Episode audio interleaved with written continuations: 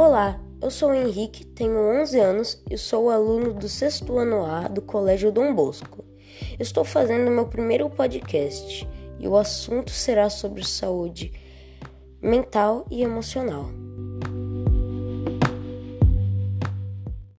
Estamos vivendo um momento muito difícil para todos nós, crianças e adultos. Vivemos preocupados com o Covid. Estamos a todo momento passando álcool em gel e usando máscaras. Não podemos mais viver livres, não podemos mais nos abraçarmos ou nos aproximarmos dos amigos e familiares.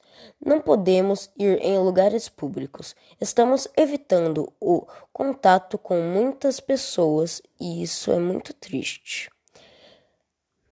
Pois estávamos acostumados a passear, conviver perto de qualquer pessoa e fazer novos amigos e ir diariamente para a escola. Agora temos medo de ficarmos doentes e transmitirmos o vírus para os familiares. Essa preocupação com a saúde física é inevitável, mas nossa saúde mental e emocional não pode ser também abalada. Precisamos dar atenção também às nossas emoções para não ficarmos extremamente preocupados, ansiosos ou deprimidos. Pesquisei sobre o assunto e agora vou ler para vocês uma parte da matéria.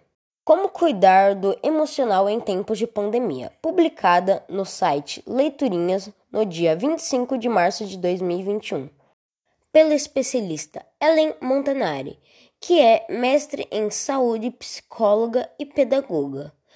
Atua como psicóloga na clínica de orientação parental. Os impactos na saúde mental são grandes.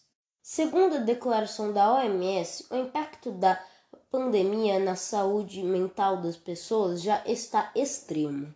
O isolamento social, o medo de contágio e a perda de membros da família são agravados pelo sofrimento causado pela perda de renda e muitas vezes de emprego. E o que fazer para cuidar da cabeça nesse momento histórico tão peculiar?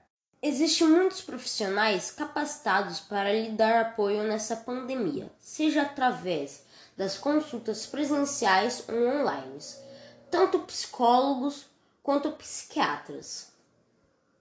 O importante nesse momento é não ter receio de buscar ajuda caso perceba que algo não está bem com o seu emocional ou das crianças. A literatura como forma de lidar com as emoções na pandemia. Em momentos de isolamento social, é preciso encontrar outras formas de se entreter. Que tal incluir literatura na lista de atividades em família? Ler junto com as crianças não é só uma forma de entretenimento, mas também de aprendizado para lidar com emoções da melhor forma possível. Uma recomendação de livro que trata sobre emoções é O Monstro das Cores.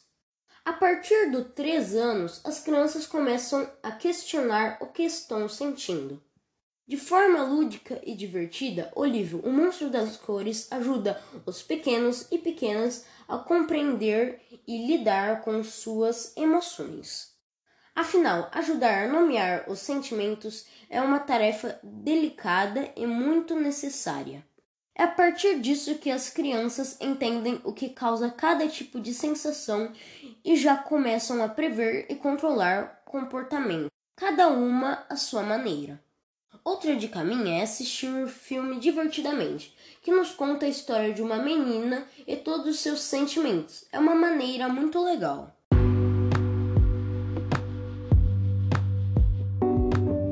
That's all, folks. This is my podcast. Thank you very much.